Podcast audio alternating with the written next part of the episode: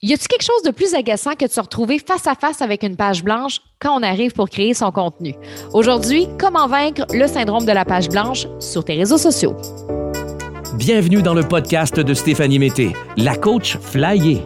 Un podcast qui a pour but d'aider les femmes entrepreneurs qui sortent de l'ordinaire à faire rayonner leur personnalité dans leur entreprise. Avec Steph, tu apprendras qu'il vaut mieux plaire pour qui tu es que de déplaire pour ce que tu n'es pas.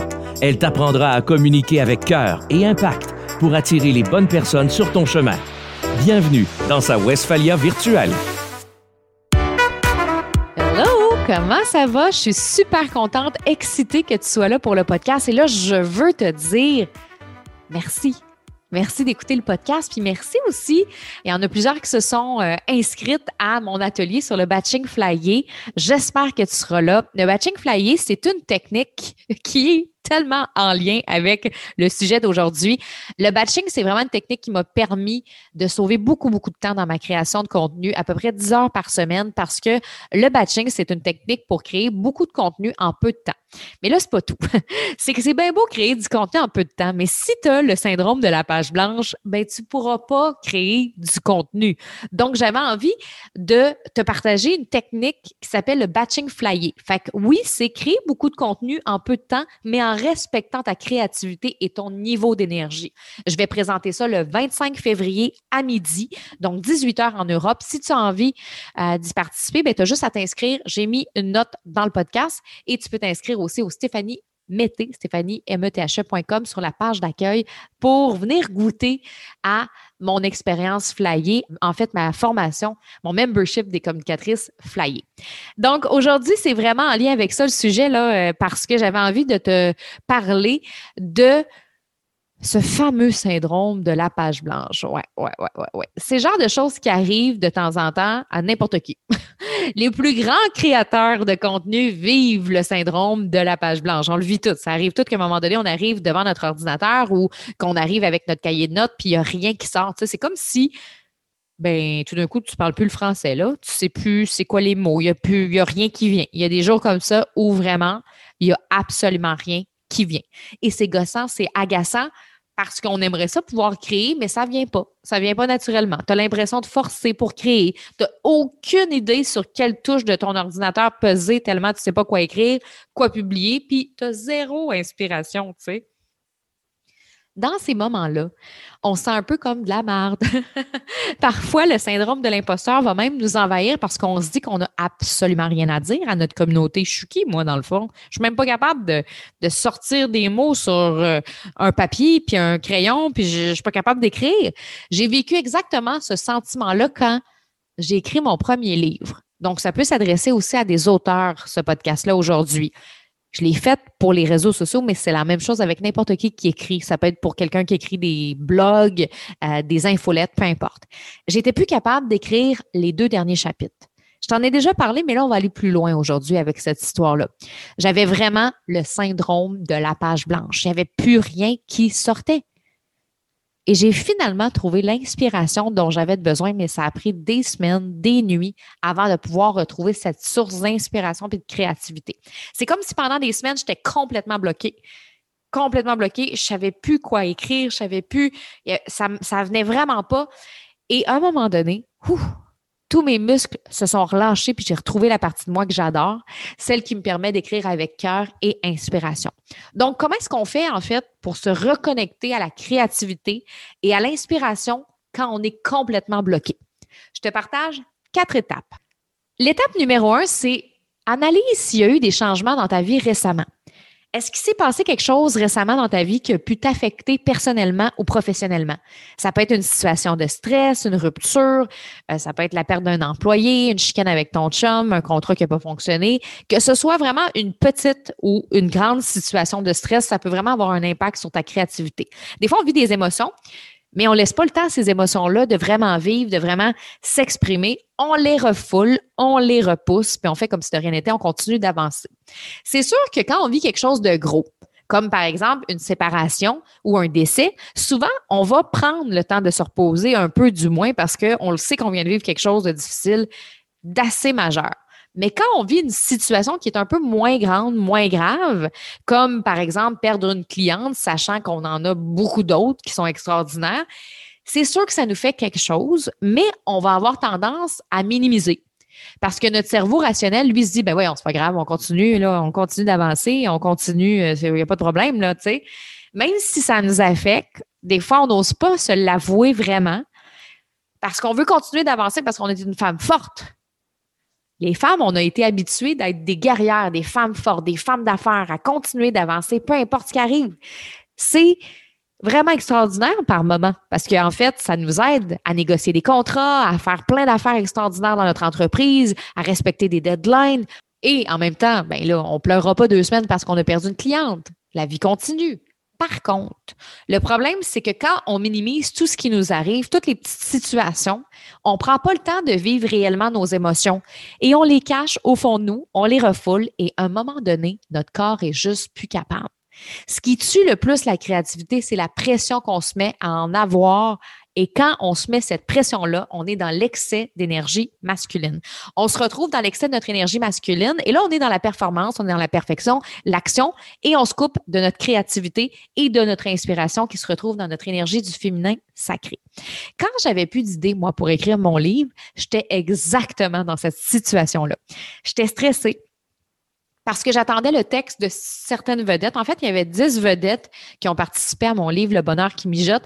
Et je me souviens d'un moment hyper précis où j'étais au chalet de ma belle-mère parce que je m'étais dit, ah, ça va être un bel endroit pour écrire. Mais j'avais pas plus d'idées même devant le magnifique lac. Et j'attendais impatiemment l'appel de Chantal Lacroix qui devait m'appeler pour approuver son texte corrigé, que je puisse l'insérer dans mon livre. Et il restait deux semaines avant la remise de mon livre, puis il me manquait le texte de Chantal Lacroix, mais pas juste d'elle, de cinq autres vedettes. Et là, j'ai attendu l'appel de Chantal. J'étais assise sur ma chaise à Dirondac pendant cinq heures de temps en essayant d'écrire mon livre, mais il n'y a rien qui sortait. Et Finalement, elle m'a pas appelé. Puis là, je suis pas pour accuser Chantal. Hein. Je l'adore, Chantal. C'est une femme incroyable que j'ai interviewée plusieurs fois dans ma vie. C'est vraiment juste pour vous expliquer que ce petit événement-là m'a stressée et je me suis mis à, être envahie par la peur de ne pas être capable de livrer mon livre à temps, puis de ne pas recevoir le texte de mes collaborateurs à temps. Et même le lac le plus paisible au monde, qui habituellement là, me provoque une sensation de, bien-être où je suis créative, j'écris, mais ça ne me faisait aucun effet. J'étais tellement dans un moment de stress, de peur, de contrôle parce que je voulais aussi contrôler mes écrits, contrôler la fin de mon livre, contrôler ma créativité, contrôler les auteurs autour de moi aussi pour qu'ils me remettent leur texte à temps, que c'était impossible pour moi d'écrire à ce moment-là. Et là, on entre dans l'étape 2 reconnaître ses émotions et les accueillir. J'ai dû reconnaître à ce moment-là que j'étais stressée, que je me mettais beaucoup de pression pour quelque chose qui supposé être un plaisir de la vie, un rêve qui se réalise. Tu sais, quand tu écris des publications sur les réseaux sociaux, ou tu écris un texte, ou tu écris un livre, peu importe, tu es censé faire ça dans le plaisir, pas dans le contrôle. Donc là, j'ai pris conscience de toute la souffrance que je m'imposais pour quelque chose qui est censé être le fun et je me mettais beaucoup de pression, puis de toute cette exigence-là, des attentes que j'avais envers moi-même, puis j'ai décidé de tirer la plug. J'ai fermé mon livre, j'ai fermé mes courriels, je suis partie dans le bois sans Internet durant quatre jours. J'ai apporté mon ordinateur avec moi, mais sans m'obliger à écrire. Juste au cas où que l'inspiration monte. Fait que j'ai emmené mon, mon ordinateur pour écrire, mais pas d'Internet. Et j'ai souvent parlé de cette histoire-là. Peut-être tu vas avoir l'impression que je me répète, mais ça a été vraiment un moment déterminant puis marquant dans ma vie. C'est un des moments où j'ai réalisé encore plus l'importance de prendre des temps d'arrêt puis du recul avec soi-même. Fait que j'avais loué pendant quatre jours une cabane en bois dans la forêt. Il n'y avait pas d'électricité, il n'y avait pas de Wi-Fi. Et au stationnement, il y avait un chariot pour transporter mes bagages. Et là, je devais me rendre à ma cabane avec, euh, avec ce chariot-là il y avait un chemin dans la forêt et là, ben, je me suis rendue à ma cabane.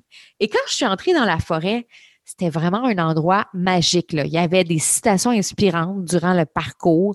Ça aurait été le genre d'endroit que normalement, ça m'aurait vraiment touché profondément et ému. Mais là, là, il n'y avait rien. Il n'y avait rien. je chantais une grosse boule dans mon ventre, mais je n'étais pas tant capable d'éprouver de la gratitude. Je me sentais juste suffoquée en plein milieu de la forêt. J'étais en train de me poser la question, mais qu'est-ce que je fais là? C'est parce que je devrais être en train d'écrire mon livre. Là, il faut que je remette mon livre bientôt. J'étais vraiment encore dans le contrôle. Alors que d'habitude, la nature, ça me fait respirer. Mais j'ai trop attendu, c'est ça l'affaire. Je me suis vraiment déposée à ma cabane. J'ai pas ouvert mon ordinateur pendant deux jours. J'ai juste regardé les arbres, les oiseaux, la flamme du feu. J'ai accueilli mon inconfort parce que j'étais pas mal inconfortable, mon stress, puis j'ai absolument rien fait. Mais c'était pas le fun, honnêtement. Ça avait peut-être l'air le fun. Mais oui, je m'en vais dans une cabane dans le bois, extraordinaire, je me fais un petit feu, mais j'étais pas dans cet état-là. J'étais pas bien. Et rien faire a été la meilleure chose que j'avais fait depuis longtemps. J'ai vraiment accueilli ce que je vivais et je me suis aussi libérée. Et là, on peut entrer dans l'étape 3. Se reconnecter à sa créativité grâce au moment présent. Je me suis vraiment reconnectée à ma créativité en lâchant prise sur mes écrits, les résultats, les deadlines, les auteurs et en me connectant vraiment au moment présent. Aussi simple que ça, là. Le fait d'être en pleine conscience avec les oiseaux, la forêt, l'odeur du bois, ça a vraiment fait sortir l'excès d'énergie masculine que j'avais en moi, puis je me suis reconnectée à mon cœur et à mon intuition. Mais ça s'est pas fait en deux minutes parce que justement, j'avais accumulé énormément. Mon énergie était beaucoup dans l'excès. J'étais beaucoup dans le contrôle. Fait que, tu sais, quand tu prends soin de toi un peu à tous les jours, puis que tu vas marcher à tous les jours, puis que tu fais de la méditation tous les jours, avec la pleine conscience quotidiennement et souvent, ben, tu accumules moins. Tu es moins dans l'excès. Mais j'avais beaucoup, beaucoup, beaucoup accumulé. Je m'étais pas écoutée. Euh, je m'étais vraiment mis beaucoup de stress un après l'autre sans rien libérer. Fait que ça a été beaucoup plus long de faire sortir ce que j'avais à laisser sortir. J'appelle ça créer de l'espace. Si tu ne crées pas un espace sacré à toi pour prendre soin de toi, pour libérer tes émotions, pour respirer, pour te connecter avec la nature ou faire toutes les choses qui te font du bien, il n'y aura plus d'espace pour la créativité. Souvent, là, quand j'ai des filles qui m'écrivent, mes clientes qui me disent, j'ai pas d'idée ces temps-ci, Steph, pour mes contenus, ça prend pas de temps que je découvre pourquoi. Je vais dire, OK, euh, parle-moi un peu de ce que tu fais ces temps-ci. Euh, est-ce que ça va bien dans ta vie? Ah, il s'est passé telle affaire ou Ah, ben, c'est pas grave, tu sais. Ils ont tendance à minimiser que c'est pas si grave que ça qu'il se passe des affaires. Ah, j'ai perdu un contrat, mais c'est pas grave. Ah, ouais, ben, c'est ça, mais c'est pas grave. Et là, plus elles me parlent, plus je réalise que dans le fond, elles sont pleines et elles ne peuvent pas laisser place à la créativité parce qu'elles sont surchargées de pensées, de stimuli, de plein d'affaires qui les empêchent d'être connectées à leur intuition et leur créativité. Donc, c'est super important pour l'étape 4 de faire des activités ressourçantes qui activent ta créativité. Si tu n'as pas de créativité, là, la pire erreur, c'est de la forcer puis d'essayer de te battre avec ta page blanche. Ah oui, écrit! Avant, j'avais tendance à me culpabiliser si j'avais pas d'idée. Alors qu'aujourd'hui, j'accepte d'avoir des temps morts. Des moments où ça coule pas. Des moments où il n'y en a pas de flow. Puis c'est bien correct. Puis quand ça m'arrive, première chose que je fais, c'est de fermer mon ordinateur au lieu d'essayer de me battre avec, puis de faire des activités ressourçantes. Une activité ressourçante, c'est pas une activité qu'on fait dans un but de performance.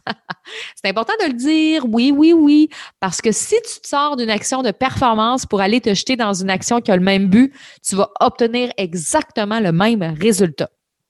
Si tu es dans la performance, puis tu es dans l'action, puis ça roule, puis tu es stressé, puis que tu vas t'entraîner pendant 60 minutes ou que tu te pousses à fond ou tu t'en vas faire du CrossFit, ben, c'est parce que tu t'en vas faire exactement la même chose que tu faisais devant ton ordinateur, te pousser à fond.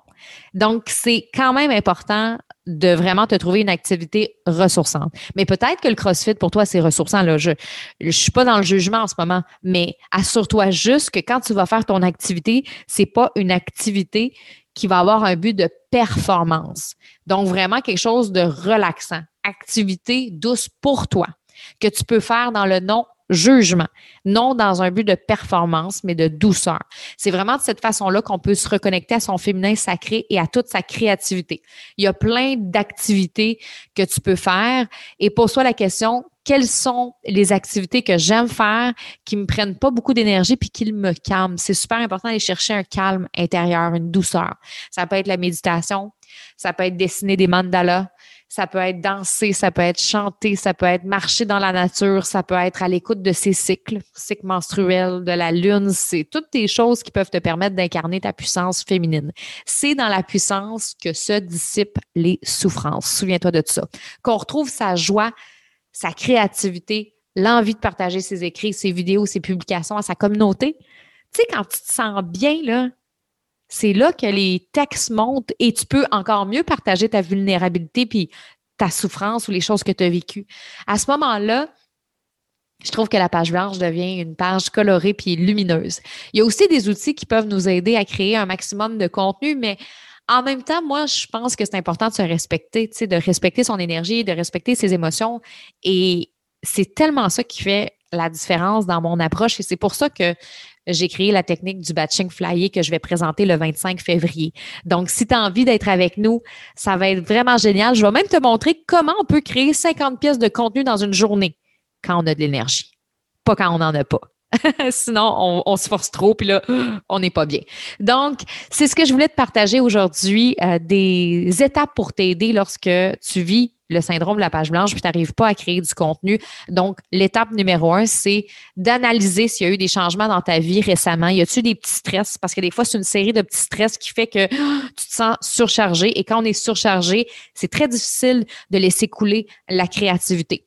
Étape 2, ben, l'étape 2, ce qui est super important, c'est de reconnaître tes émotions puis les accueillir. C'est vraiment quelque chose qui va faire la différence. Pour les libérer, ensuite, tu vas pouvoir te reconnecter à ta créativité avec le moment présent à l'étape 3. Et l'étape 4, faire des activités ressourçantes qui activent ta créativité. Ça peut être des mandalas, dessins, chants, n'importe quoi. Et ça se peut que tu trouves ça difficile de faire du mandala. Oui, c'est très possible que tu trouves ça très difficile de le faire si tu es habitué d'être dans la performance, mais c'est vraiment une question de pratique parce que c'est super important d'activer ta puissance féminine, ta créativité. C'est là que tu rayonnes sur les réseaux sociaux, puis que tu es extraordinaire, puis que tu magnétises ta clientèle, puis que les gens achètent tes produits, puis que les gens achètent tes services. Donc, c'est vraiment, pour moi, quelque chose d'important. Alors, c'est ça que je voulais te partager aujourd'hui. Euh, si tu as envie de faire connaître le podcast, mais ben, tu peux le partager dans ta stories. Euh, tu peux aussi aimer mon podcast, me faire un 5 étoiles et même un commentaire. Hey, j'ai le goût d'aller lire les commentaires. Va m'écrire un petit commentaire sur euh, Apple Podcast. J'apprécierais vraiment. Ça me touche tellement quand vous m'écrivez des commentaires, quand tu m'écris un commentaire. Donc, voilà. Puis on se retrouve ben, bientôt, puis peut-être le 25 aussi. Bye!